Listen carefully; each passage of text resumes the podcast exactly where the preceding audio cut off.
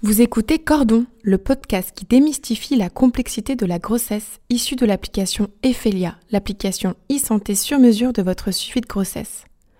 À travers des témoignages de professionnels de la santé, la maternité et la paternité sont abordées sans tabou, en y intégrant les défis actuels comme l'écologie ainsi que les sources d'inquiétude comme les pathologies de la grossesse. Son objectif? Vous rassurer toutes et tous grâce à des échanges d'experts et vous apporter, quelles que soient vos interrogations, les clés et réponses pour bien vivre cette incroyable aventure. Alors inspirez, expirez et écoutez Cordon. Positif, positif, positif. Je suis enceinte Allez, on y va, on y va, on y va, on y va, on y va, on y va, Vous avez pris combien de kilos depuis le début de la grossesse? Je voulais aussi vous parler du risque de déféquer au moment des poussées. C'est comme une gastro qui dure 9 mois. Il faut chercher une profession pour être proche des gens, pour les aider. Allez, on continue, on continue, on continue, on continue. C'est un garçon. Bonjour à toutes et à tous, je suis Juliette, sage-femme reconvertie dans la création de contenu et aujourd'hui je reçois Karim. Surnommé le coach du bonheur, champion du monde de karaté, professionnel du bien-être et du sport, Karim est un habitué du renforcement mental, de la discipline et du dépassement de soi. Accompagnant de nombreuses mamans dans leur quotidien forme et bien-être, il a également d'autres sujets de prédilection. Rencontre avec un homme aux multiples talents. Bonjour Karim et merci d'être là aujourd'hui avec nous. Bonjour, merci, c'est gentil de me recevoir. Avec les maternelles, vous apprenez aux mamans à adopter les bons gestes pendant la grossesse, Oui. retrouver la ligne après l'accouchement ou faire du sport avec ses petits. Beaucoup. En quoi le sujet de la maternité, Karim, vous plaît particulièrement? Merci de me recevoir encore une fois.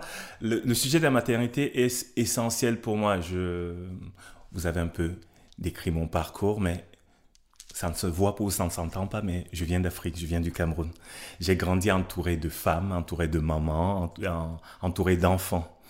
Et j'ai eu la conviction très profonde, très jeune, que pour changer le monde, vous voyez, la prétention est importante, pour changer le monde, il fallait changer la façon dont on éduquait les enfants. Il fallait changer le rapport qu'on entretenait avec les enfants. Je m'en suis encore plus rendu compte en arrivant ici en Occident où les familles sont assez, défa- sont assez nucléarisées. C'est-à-dire que c'est papa, maman, deux enfants ou trois enfants. Et or, or, moi, j'avais toujours été entouré de, de cousins, de tantes, d'oncles, de mamans et tout.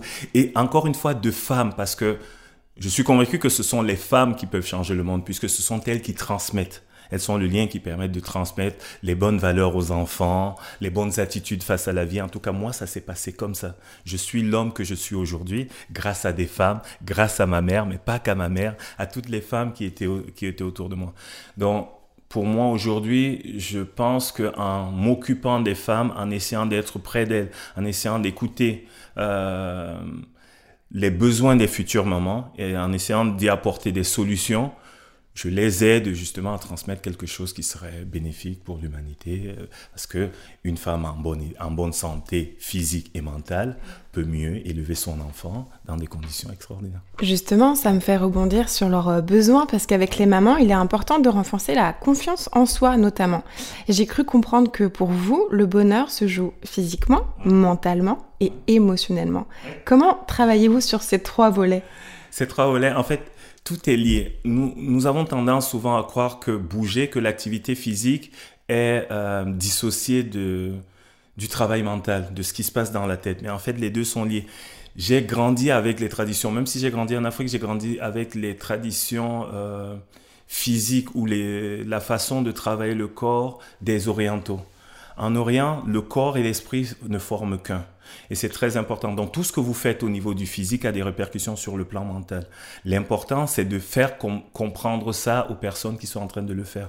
Donc de donner du sens à ce que vous faites. De reconnecter. De reconnecter, de se reconnecter. Mais se reconnecter, ça semble être un mot assez new age, assez compliqué. Se reconnecter à quoi? Mais simplement retrouver la valeur première des choses. C'est-à-dire que quand je suis en train de faire des pompes, il ne s'agit pas simplement de faire des pompes. Je donne du sens aux pompes. Je fais ces pompes parce que ça va me permettre d'être en forme pour pouvoir jouer avec mes enfants, courir avec eux, les porter quand ils en ont besoin. Donc il faut que j'ai des bras forts. Donc il ne s'agit pas simplement d'esthétique physique. Il ne s'agit pas simplement de santé parce que c'est très important pour la santé, mais il s'agit aussi de remettre ça dans notre contexte social et, et familial. Alors, vous parlez de sens, mais il y a aussi une façon de faire. Vous, vous êtes un sportif de haut niveau, avec une très grande discipline, mais vous dites qu'il est important, Oui. je me permets quand même, champion de karaté, Oui. mais vous dites qu'il est important de s'amuser en pratiquant une activité, en fait, de rendre celle-ci ludique. Je pense par exemple à, une vidéo dans laquelle vous expliquez la gymnastique des animaux. Qu'est-ce que c'est? Alors, la gymnastique des animaux, c'est une- un certain nombre de mouvements que j'ai mis en place euh, qui servent de gymnastique, mais des mouvements qui copient la marche des animaux. Il y a la marche de l'ours, la marche de l'araignée, la marche du lapin. Les enfants font cela très naturellement parce que euh, dans les maternelles, dans les crèches, on leur fait faire des animaux, copier les animaux assez régulièrement. Mais moi, je fais faire cela aux adultes. Et après, les adultes peuvent faire ça avec leurs enfants. L'idée, c'est de retrouver les enfants qui, euh, qui sommeillent en nous. On dit souvent, il faut conserver l'enfant qui est en nous. Mais là, on le vit vraiment. C'est-à-dire que on oublie le regard des autres, le fait d'être, d'avoir l'air ridicule en faisant le lapin, en faisant le singe. Non, on, on oublie cela, mais on, on se muscle de manière efficace.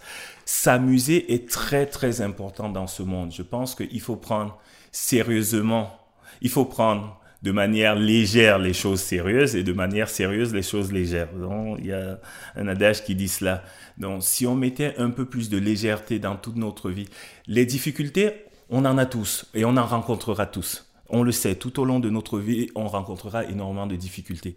Donc, prendre cela en faisant la gueule, en se disant c'est grave, c'est dramatique et tout, n'apporte pas des solutions. Je crois que les bouddhistes ont un, un dicton qui dit que s'il y a une solution à un problème, c'est pas un problème. Et s'il n'y a pas de solution, c'est pas un problème non plus, puisque de toute façon, il n'y a pas de solution, vous n'allez pas en trouver, donc ça ne sert à rien de s'en faire. L'idée, donc, pour moi, c'est cette approche-là que j'ai de la vie. Sourire, s'amuser et faire, encore une fois, en s'amusant les choses sérieuses. Mais je rebondis, puisqu'on parle de choses sérieuses, puisqu'on parle de choses euh, sérieuses et de solutions, Ouais. vous êtes euh, parmi de ceux qui ont introduit euh, en France la kettlebell, j'espère que je le dis bien, oui, oui, oui. une sorte d'alter qui permet de travailler de façon holistique, pareil c'est un mot un peu sérieux, mais le physique, le mental et l'émotionnel. Oui, en fait, tout dans la vie, quand je vous disais qu'il faut redonner du sens aux choses, tout dans la vie euh, dépend de ce que vous mettez dans les choses. Si vous... c'est la fameuse auberge espagnole. Donc pour moi, la kettlebell en soi, c'est juste un outil. Après, c'est la façon dont on utilise cet, out- cet outil qui fait en sorte que ce soit une approche qui soit holistique, comme vous dites. C'est-à-dire que le mental euh, travaille, le physique travaille et l'émotionnel travaille. Pour moi, toute activité que je fais, que ce soit du sport, que ce soit des arts martiaux, que ce soit de la danse ou autre chose, il y a toujours ces trois aspects. Il y a le corps qui travaille, il y a le mental qui est là, il y a l'émotionnel qui, qui, euh, qui, euh, participe, qui fait le lien entre les, entre les deux. Euh, les kettlebells sont des haltérus, ce sont des, des, une sorte de poids avec des, des poignets, des anses au-dessus, voilà. Il y a un russe qui a introduit, ces poids sont utilisés depuis des siècles en, Russie. Très efficace pour muscler tout l'ensemble du corps. euh, on peut muscler les abdominaux, les, jambes, les, bras. Enfin, on peut tout faire et ça ne prend pas beaucoup de place. Il y a un russe qui a, apporté ces haltères il y a, au début des années 2000 aux États-Unis. Ça a été le boom parce qu'on s'est rendu compte qu'on pouvait faire de l'exercice de manière euh, très... euh, on est- qu'on n'était pas obligé de faire deux heures de sport, par exemple, pour avoir des résultats. C'est très, très efficace. Donc, il y avait cette efficacité-là. Donc, moi, j'ai utilisé ce, cet outil pour montrer que l'efficacité physique pouvait avoir un impact sur, sur le mental. Quand vous êtes en train de porter un poids lourd, vous êtes obligé de vous dépasser, de vous dire, ah, il faut que je tienne, il faut que j'aille un peu plus loin. Ça vous apprend la persévérance, ça vous apprend énormément de valeurs qui sont très utiles dans notre vie de tous les jours. C'est challengeant. Oui, entre autres. Mais là, on parle de cet outil, de cette cet accessoire, mais euh, j'ai envie de rappeler aux mamans qui nous écoutent Mhm. qu'elles sont pas obligées de s'équiper ou de se suréquiper pour faire de l'activité physique euh, Ah non. régulière au quotidien. Ah non, ah non, ah non, on vit dans la société de, du tout, d'encore plus, du encore plus, du encore plus. On n'a pas besoin de tout cela. On n'a Qu'est-ce pas. qu'est-ce qu'on peut utiliser? Mais on, on peut utiliser tous les objets du quotidien. On peut utiliser sa table pour faire euh, du sport. On peut utiliser sa, sa serpillère pour faire du sport, son canapé pour faire du sport, et même son bébé pour faire du sport. non, vous n'avez vraiment pas besoin de d'aller acheter le dernier appareil à la mode pour faire des abdominaux, le dernier appareil à la mode pour perdre du poids. Aujourd'hui, je vois, il y a des électrodes pour faire des exercices, mais quel non-sens. Utilisez votre corps, utilisez tout ce qui vous entoure, utilisez votre quotidien. Quand on sait le faire, quand on peut euh, voir des opportunités de se bouger, de se muscler et, de, et je vous ai dit, de s'amuser dans toutes les situations de la vie quotidienne, alors on n'a pas besoin d'outils très compliqués pour faire de On l'exercice. peut passer l'aspirateur en faisant des squats. Exactement. D'ailleurs, euh, sur notre application Ephelia, il y a plein de... D'astuces Il y a plein d'astuces pour utiliser les, les objets du quotidien pour faire de l'exercice. Alors si on revient un peu aux mamans, aux euh, femmes enceintes et aux jeunes mamans, Oui. euh, à quoi doivent-elles faire particulièrement attention pendant la grossesse et, euh, et où ont-elles principalement mal? Euh, on va commencer par la fin. Ouais, elles ont principalement mal? Il y a plein de mots de la, de, de la grossesse. Toutes les, ma- les, les, Les mamans le savent. mamans le savent. Mais la, la chose la plus importante, c'est la colonne vertébrale, c'est le dos. Le dos souffre énormément pendant la grossesse parce qu'il y a l'avancée du ventre, il y a le poids du ventre qu'il faut porter. Et c'est vraiment la, structure de, de l'être humain. Donc, il y a énormément de demandes euh, euh, de la part des mamans pour savoir comment calmer les douleurs de dos, comment prévenir les douleurs de dos. Donc, je travaille énormément euh, autour de cela. On fait des étirements, on fait de la musculation, on essaie de travailler sur les postures. Donc, c'est principalement, c'est la demande principale des mamans, ce dos. Et le deuxième axe, c'est évidemment le, fameux périnée. La, grossesse, c'est le moment où les femmes découvrent leur périnée. Moi, je, me, je dis qu'elles devraient découvrir leur périnée avant, c'est-à-dire que dès petites filles, on devrait éduquer les petites filles à ce périnée, on devrait les, édu- les éduquer à ne pas faire les mêmes exercices que les garçons, ou en tout cas à les faire différemment, à leur apprendre à euh, préserver ce périnée sur le long terme pour éviter justement fuite urinaire ou des problèmes comme ça. Donc la grossesse est un moment extraordinaire pour apprendre ce rapport à son périnée pour pouvoir pour que elles euh, les femmes puissent continuer à garder une bonne hygiène euh, corporelle quand elles font de l'exercice euh, même après la venue de bébé. C'est ça, tout ce qu'on apprend pendant la grossesse et pendant le postpartum, c'est des choses à retenir pour toute sa vie. Exactement, ça change la vie. Même Un si ça met en lumière bah, des parties du corps qui changent, qui évoluent. Changeant bien. changeant Et bien. change pour le mieux, mais évidemment, évidemment. Il y a des parties du corps qu'on n'avait pas découvertes. On s'est dit, ah, je peux avoir mal à cet endroit. C'est une opportunité pour pouvoir muscler cet endroit, détendre cet endroit et vous dire que votre corps est plus beau, même des formes. Le corps change quand on est enceinte, évidemment, quand, pendant la grossesse. Ensuite, il reste quelques kilos, quelques formes, souvent les hanches par exemple. Les hanches gardent leur forme, même si vous perdez les poids de grossesse, les kilos de grossesse, les hanches restent. Mais c'est magnifique. Et pendant cette période du postpartum, justement, la rééducation du périnée est hyper importante à faire. Mais vous proposez, On commence toujours on commence toujours par ça, même s'il y a des exercices qu'on peut faire même euh, en, en parallèle de, son, de sa rééducation. Oui, oui, oui. Euh, ces, dernières, de- euh, ces dernières années, on a beaucoup parlé de périnée et c'est bien. C'est-à-dire que les femmes commencent à comprendre que ce, pé- ce- cet endroit existe euh, et commencent un peu à, à comprendre son, impor- euh, son importance.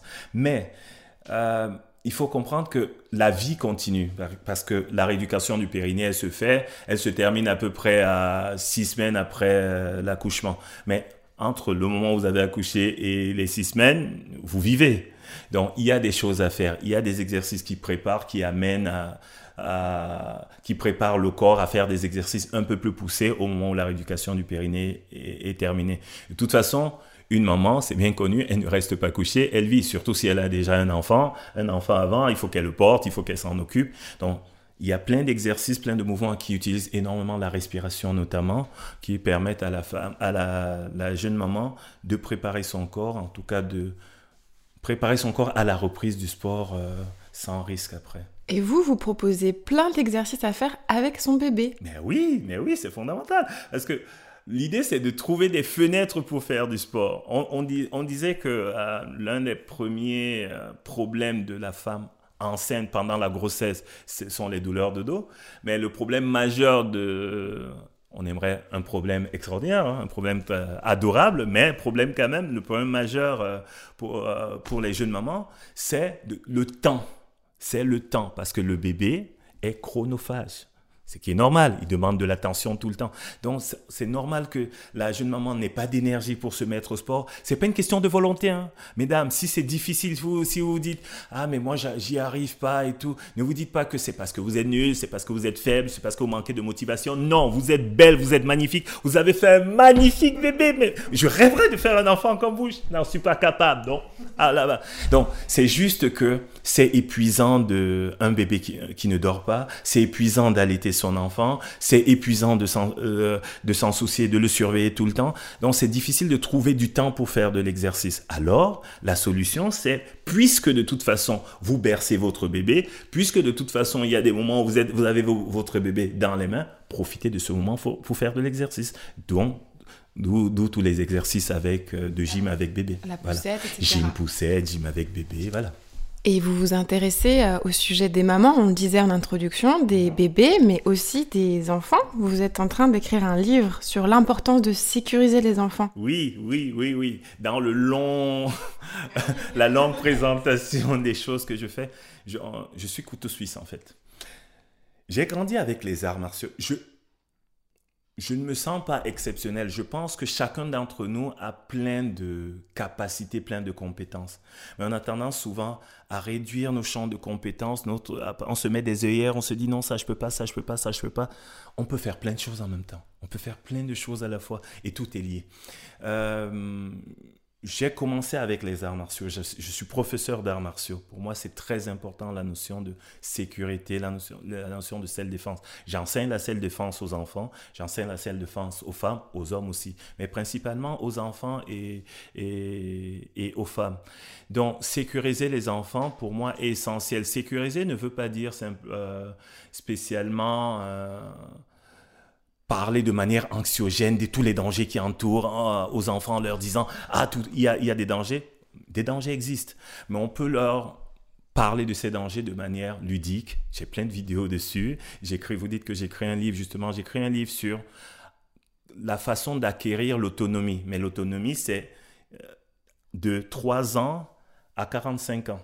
Nous restons des enfants jusqu'au moins à ces âges-là. L'idée, c'est de suivre une petite fille à, chaque âge important, de sa, à chaque période importante de sa vie. Entre 3 ans et 7 ans, on va lui expliquer tous les dangers, évidemment des dangers, tous les risques qu'elle peut courir euh, dans la rue, comment est-ce qu'on traverse la rue, Par rapport à son par environnement. rapport à son environnement, son, son environnement, l'actualité, les, actu- euh, les actualités et les faits divers qui continuent malheureusement, on aimerait qu'ils n'existent plus, qui continuent à nous, les, les faits divers continuent à nous rappeler que il y a des histoires de d'inceste assez récurrentes et il y a des manières euh, d'en parler aux enfants, il y a des manières de protéger les enfants, il y a des manières de sensibiliser les parents aussi à cela, parce que c'est souvent un sujet, on va dire touchy, je déteste ce terme, mais c'est un sujet sensible. Les parents ne savent souvent pas comment aborder ce, ce sujet-là avec leurs enfants. Ils ont besoin, ils ont, moi j'en parle aux enfants, je vous dis entre 3 et 7 ans. On règle la question du corps, on règle la question de, des agressions sexuelles, comment s'en protéger, comment faire attention, comment prévenir, comment libérer la parole. Et ça ne veut pas du tout dire que ces enfants-là sont sexualisés, mais ça veut dire qu'on met un vocabulaire pour que les enfants comprennent de quoi il s'agit. J'insiste sur ce sujet parce que les parents, tous les parents aujourd'hui, toutes les mamans aujourd'hui avec lesquelles je discute me disent Ah, mais je- j'explique à mon enfant que son corps lui appartient. C'est très bien. Mais ça ne suffit pas. On évite de- d'employer les mots, les mots de la sexualité pour parler de ces problèmes-là, de ces dangers-là aux enfants. Il y a une énorme euh, enquête qui a été faite aux États-Unis sur les pédocriminels euh, dans les prisons américaines et on leur demandait comment est-ce que vous choisissez vos victimes et comment est-ce que vous procédez. Je sais que c'est un peu dur à entendre, mais il faut savoir comment fonctionnent ces gens pour pouvoir protéger nos enfants. Alors, ce qu'il disait, la réponse, presque tous disaient la même chose. Nous utilisons les failles de l'éducation des parents. Ça ne veut pas dire que c'est de votre faute. Ça veut dire qu'on n'est pas assez suffisamment formé là-dessus. Ça veut dire que quand on parle par exemple de sexe aux enfants, on ne dit pas que c'est un sexe, on ne dit pas que c'est un pénis, on ne dit pas que c'est un vagin, on dit zizi, chouchpinette. On Mais en fait, parce que les parents sont gênés. Mais ces, ces personnes qui sont des agresseurs utilisent ces mots. Ce qui fait que le jour où on vient dire à un enfant, euh, est-ce que je peux mettre mon pénis dans ta bouche? Maman n'a jamais dit qu'on ne doit pas mettre un que, le pénis, je n'approche pas. Donc, c'est pas si grave que ça. Bref, do- donner les mots, mettre le vocabulaire juste, ne va pas sexualiser l'enfant, mais va lui permettre d'avoir justement suffisamment d'outils pour savoir se prévenir, euh, prémunir des situations qui pourraient être difficiles. C'est un long sujet, je pourrais Oui, parler quatre que heures de ce sujet-là. Mais pour moi, c'est très, très important. D'où le livre. Donc, on fait, je, je fais un livre où il y aura une bande dessinée ici, où on, est- on expliquera aux enfants comment parler de ces sujets-là. On expliquera aux parents, aux enfants, comment se euh, prévenir. L'un des trucs les plus importants, si je peux vous dire, donner un- une piste, vous les, pa- les parents, c'est de jouer avec la notion de secret. En général, dans toutes ces situations, l'idée n'est pas de dire à votre enfant, votre corps vous appartient, que ton corps t'appartient, personne ne doit y toucher. Oui, théorie, c'est comme cela. Mais c'est difficile pour un enfant de, de dire à un adulte ne me touche pas. C'est très compliqué, surtout qu'on est dans une société où on pousse les enfants à être très polis. Moi, je milite pour que les enfants soient désobéissants. Ça, c'est encore une autre chose. Comme ça, s'il y a quelque chose qui ne plaît pas à un enfant, il dit non, c'est pas parce que tu es adulte que tu as le droit de faire n'importe quoi. C'est je ne te respecte pas simple, euh, du simple fait de ta condition d'adulte, je te respecte par rapport à ton comportement. Donc, on éduque nos enfants à cela. Donc, on, sait tous que si un enfant n'a pas envie de dire bonjour, eh ben, il ne dit pas bonjour. C'est pas grave. Les parents ne doivent pas prendre ça pour lui en disant mais ça veut dire que je lui ai donné une mauvaise éducation. Non, non, non. Donc je disais, le, le- le petit truc que je peux donner aux parents, c'est de travailler sur la notion de secret. Jouer avec ce mot de secret.